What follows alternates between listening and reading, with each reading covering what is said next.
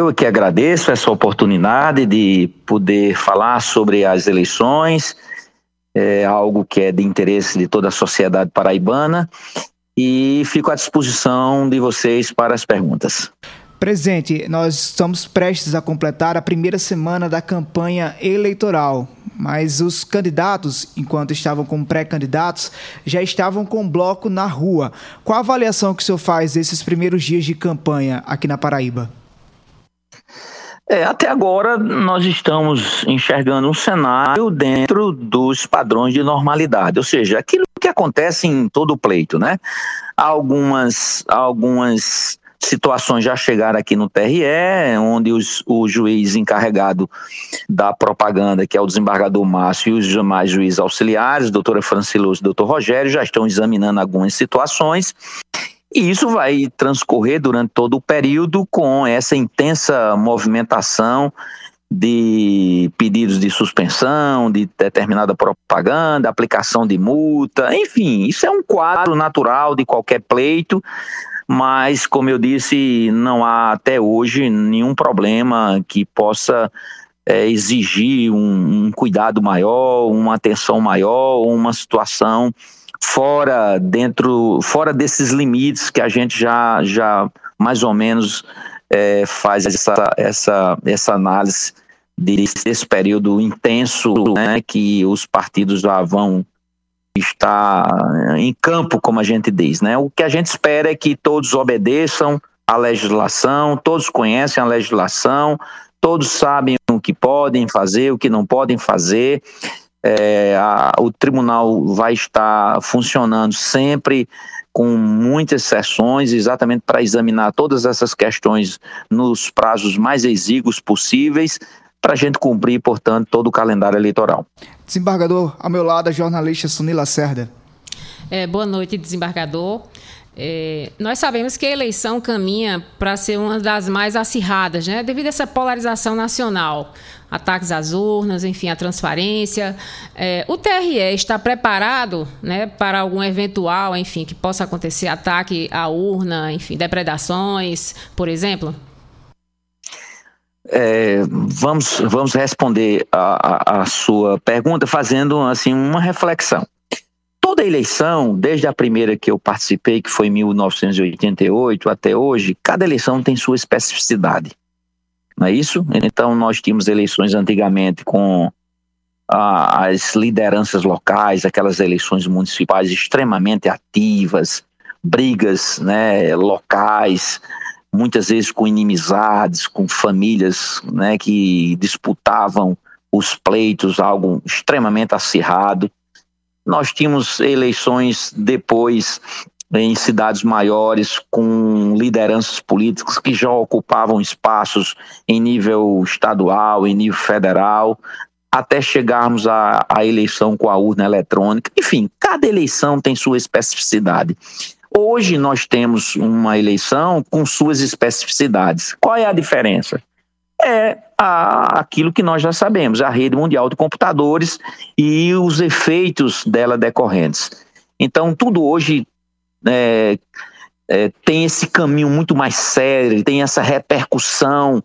Você, no âmbito familiar, cria um grupo, isso gera um, um, um, ambiente de discussão, muitas vezes até de conflito. As, as notícias se propagam com muita rapidez e aquilo que é notícia que envolve ofensa, que envolve fake news, também tem esse, esse caminho mais curto e com os efeitos mais acentuados. Então, o grande problema é, das eleições desse ano é exatamente isso: é a gente conviver com algo que foi novo na última eleição a desinformação, os seus efeitos, e hoje a gente continua com essa mesma situação de enfrentamento de algo que a gente não tem como controlar de forma absoluta. Né? É impossível você impedir que alguém lance uma mentira é, na rede mundial de computadores, utilizando as mídias sociais, e isso vai girar em poucos segundos, né, por, por atingindo milhares e milhares de pessoas. O que a gente quer é exatamente orientar para não acontecer e depois combater através das ações, das medidas judiciais que são cabíveis, com consequências que podem ir de uma simples multa até situações mais graves de responsabiliza responsabilização do ponto de vista criminal. Então, a Justiça Eleitoral não tem interesse em estar tá punindo ninguém. Essa, essa, é, esse é, não é o nosso viés principal. A gente quer que todos é, atendam a, a, esse chamamento de respeito à legislação, de respeito às instituições, que antes de, de, de uma eleição há um, uma, uma sociedade que precisa estar em paz, que precisa estar está defendendo interesses comuns, mas a gente está preparado sim, porque a gente tem a força da lei e a gente vai aplicar se for necessário. Mas, repito, não é a ideia a gente sair por aí é, sendo é, como um, um caça de bruxas para tentar evitar isso ou aquilo. A gente vai orientar, os partidos estão sabendo, já conversamos, né, com, vamos ter outra reunião com representantes de partidos, candidatos, etc e tal, para ter essa normalidade dentro de um padrão que a gente já espera.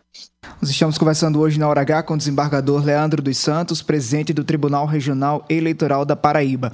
Desembargador, desde que os partidos e candidatos começaram a solicitar junto ao TRE registros de candidaturas, nós já temos pelo menos mais de 60 ações de impugnações que foram protocoladas, tanto pelo Ministério Público Eleitoral, como também por pessoas comuns, inclusive candidatos impugnando outras candidaturas de adversários. Como é que o TRE vai se comportar diante dessas ações? Qual vai ser a posição do TRE? Nós temos algumas situações de candidatos que o Ministério Público argumenta que estão inelegíveis, outros estão com falta de quitação eleitoral. No caso dos candidatos inelegíveis por condenação de cortes, o TRE vai manter essa decisão em deferir as candidaturas? É, eu não posso, me, não posso me referir a casos concretos, nem a situações que reflitam em casos concretos. O que eu posso dizer é que nós recebemos cerca de 800 pedidos de registro de candidaturas. É, o, o, já houve esse, esse momento do, do, calendário, do calendário eleitoral de, de, impugnação, tanto de concorrentes e também do Ministério Público. Nós, na última sessão da segunda-feira, já analisamos os primeiros pedidos de registro de candidaturas, porque a gente tem uma tramitação mais célere é, de análise naqueles que não há impugnação. Então, aí o julgamento é mais simples, aí, inclusive pode ser uma decisão monocrática, mas também pode ser uma decisão colegiada, e nós vamos ter um período exíguo, mas isso já está dentro de uma, de uma estratégia da própria corte, a gente vai analisar todos os pedidos de registro de candidaturas, nós temos sessões contínuas, nós vamos nós estamos com o calendário com a previsão de 14 sessões ordinárias, mas se for necessário faremos sessões extraordinárias entrando na madrugada para que todos os pedidos sejam analisados. E, obviamente, os processos que, que, que enfrentam situação de impugnação, os casos concretos serão examinados à luz da lei, à luz da jurisprudência dos tribunais superiores. Os casos de, de arguição de inelegibilidade, esses são os, os, casos mais complexos, porque tem situações de inelegibilidade simples, mas temos também os casos mais, mais complexos, que a corte tem toda uma maturidade, toda uma preparação para enfrentar tudo isso e o nosso compromisso é com o calendário, ou seja, até a data fatal, nós vamos examinar todos os processos, porque nós também temos prazo em relação aos recursos porventura interpostos das, contra as nossas decisões e direcionados ao Tribunal Superior Eleitoral. É, desembargador, há um debate aí em andamento sobre o voto pelo celular né, com, cuja tese seria diminuir o alto número de abstenções que vem sendo registrado é, nas últimas eleições. O que é que o senhor pensa sobre isso? Olha, toda, toda, toda inovação tecnológica, tudo aquilo que significa um avanço nas formas da, da, da gente praticar os atos da vida civil, inclusive do voto, são muito bem-vindas. Basta lembrar que em 96 nós tínhamos um, uma votação de uma forma, apuração de uma forma, e de lá para cá a urna eletrônica ela inovou de uma forma extraordinária, extremamente positiva e é um sucesso. agora, no que se refere ao voto através do, do, do, do smartphone, do celular, é, é na minha opinião, né, é algo muito bem-vindo, mas precisa de muito estudo, porque a, a, a, é preciso entender que a nossa sociedade, de um modo geral, tem especificidades que certas situações exigem um, um requisito de segurança que é algo indispensável do ponto de vista do exercício do voto, né? Então, você imaginar que você em casa é, vai poder votar com seu smartphone, então você tem que ter uma regra de segurança, de garantia do sigilo, da, de se evitar que alguém possa votar por você, é, enfim, né? Aí você votando votando pelo celular. Aí a, não é uma regra igual a você votar na urna eletrônica. Por isso que a urna eletrônica é inviolável, porque ela não está sujeita à conexão, por exemplo, com a internet. E aí, se você votar pelo celular, já muda toda essa configuração e os cuidados têm que ser muito mais redobrados, a tecnologia também. Mas eu entendo o seguinte: todo passo deve ser dado é, com muito cuidado, com muita cautela, e se chegar a um desenvolvimento de um sistema que possa garantir toda a segurança que a urna hoje nos concede, então será bem-vindo. Desembargador, nesse período de pré-campanha, é, o senhor já teve diversas reuniões com partidos políticos e também com representantes das forças de segurança do Estado para tratar sobre a segurança nas eleições aqui na Paraíba.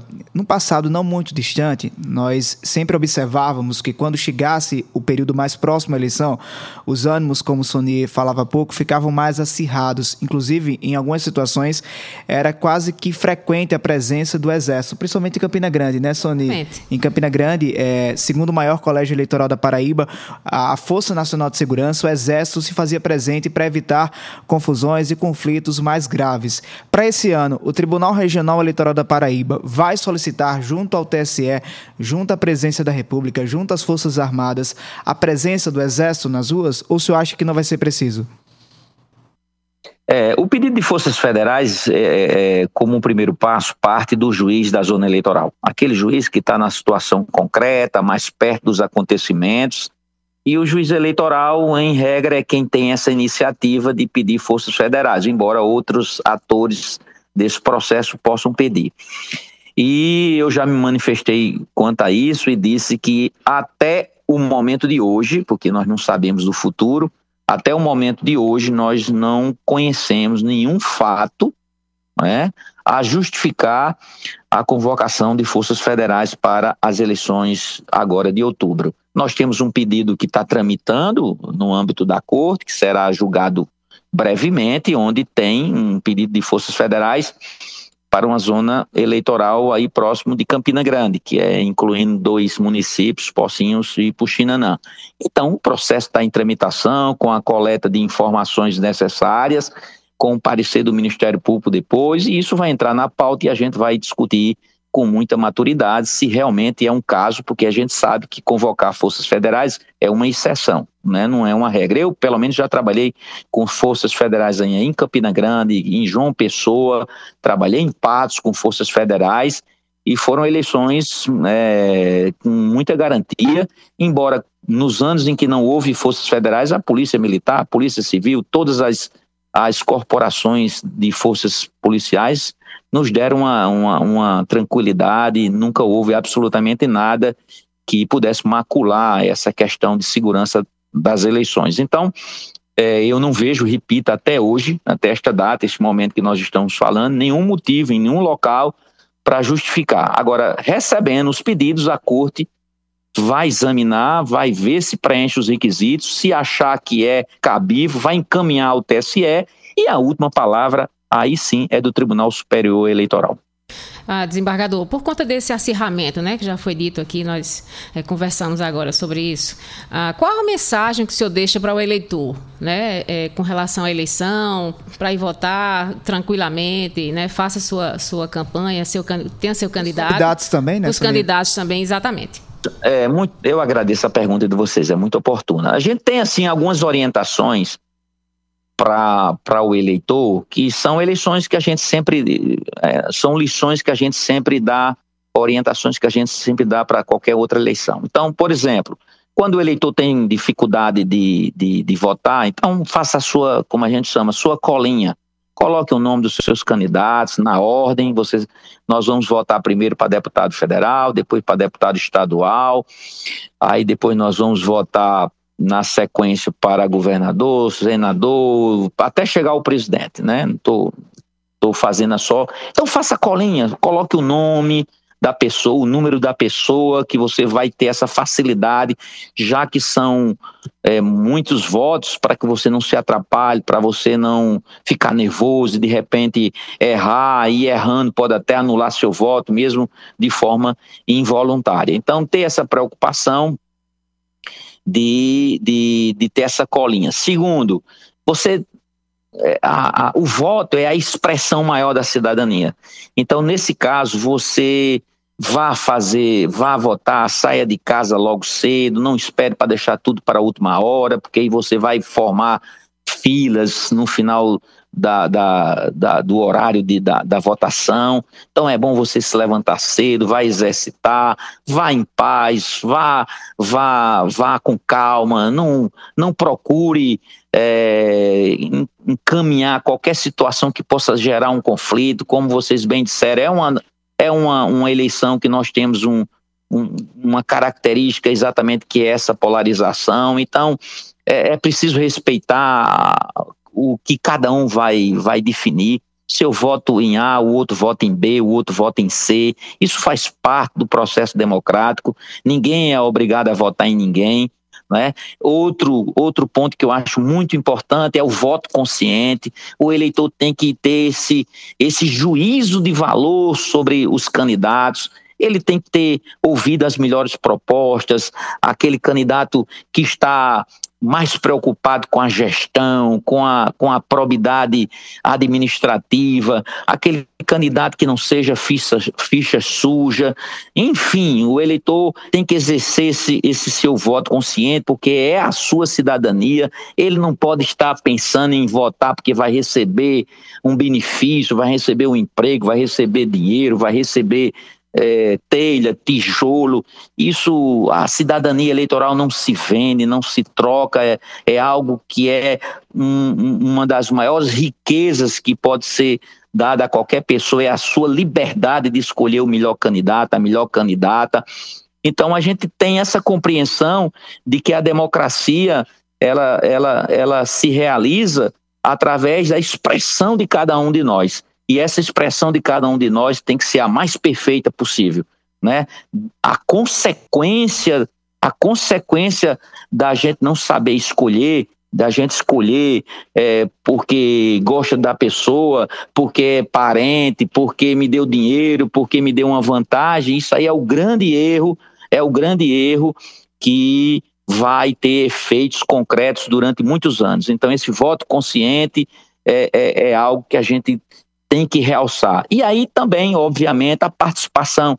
As pessoas não podem ficar em casa, né? A gente sabe que a partir de 70 anos você não tem mais obrigação de votar, mas você tem a opção de votar, você vai votar. A gente quer a participação dos jovens, a gente quer a participação dos idosos, a gente quer a participação de todas as pessoas que têm deficiência para lutar é, também pelos seus direitos, escolhendo os melhores candidatos, enfim, a gente quer a participação de todos dentro de uma grande festa da democracia. Desembargador, só para a gente concluir nossa conversa, na eleição de 2020 houve um, um, problema grande no dia da eleição, que foi o atraso na divulgação do resultado. Né? A, a Justiça Eleitoral Brasileira ela é conhecida para que uma, duas horas após o fechamento das urnas, a população já tem uma noção ou indicativo de quem vai ser o eleito, se vai haver segundo turno ou não, quem vão ser os eleitos. Em 2020, houve um problema no sistema do Tribunal Superior Eleitoral e atrasou muito a divulgação do resultado. O senhor teve conversas recentemente com o presidente do Tribunal Superior Eleitoral, Alexandre de Moraes. O senhor participou de, de reuniões também lá em Brasília. A gente tem a garantia de que esse ano não vai haver novamente esse problema, de que o resultado vai ser divulgado de forma rápida? É, é, eu já tive várias vezes em Brasília, em reuniões com, com o Tribunal Superior Eleitoral, desde o ministro Faquim, agora com o ministro Alexandre Moraes, e essa é a perspectiva, porque aquela, aquele evento foi um, um evento específico por força de um equipamento novo que foi adquirido, um, um equipamento de última geração para a totalização dos votos, e, e ele foi testado, e, mas na hora da totalização, com a quantidade de informações, então ele gerou aquele, vou usar essa expressão, ele, aquele travamento. Mas isso é, um, é um, uma questão específica que não vai se reproduzir para esse ano. Essa é a informação que nós temos recebido e eu tenho acredito piamente nisso. É, aqui na Paraíba, nós sempre estivemos entre, a, a entre os, os, os, tribunais que apuram com maior rapidez. Vamos tentar ainda melhorar ainda mais. É, é uma, é, a gente muitas vezes não pode garantir aquilo que não depende especificamente. A tecnologia é, muitas vezes pode pegar uma peça em você e aí você fica surpreendido com algo que não era esperado. Mas dentro do cronograma, dentro do, do que estamos preparando, a gente acredita que não vamos enfrentar aquele problema da totalização que ocorreu na eleição passada. E isso é a mensagem que tem sido repassada pelo Tribunal Superior Eleitoral, que já se preparou em relação aos equipamentos, aos testes, é, com a utilização de informações na mesma proporção de um, de um acontecimento real de totalização dos votos depois da, da eleição, e a gente então vai ter essa tranquilidade, se Deus quiser. Desembargador Leandro dos Santos, presidente do Tribunal Regional Eleitoral da Paraíba, nós vamos ter outras oportunidades de conversar até o, a realização das eleições, mas muito obrigado pela participação na Hora H. Sempre é. estarei presente. Uhum. Obrigada, desembargador. Boa noite para o senhor. Pronto. Muito obrigado a vocês pela, pela oportunidade.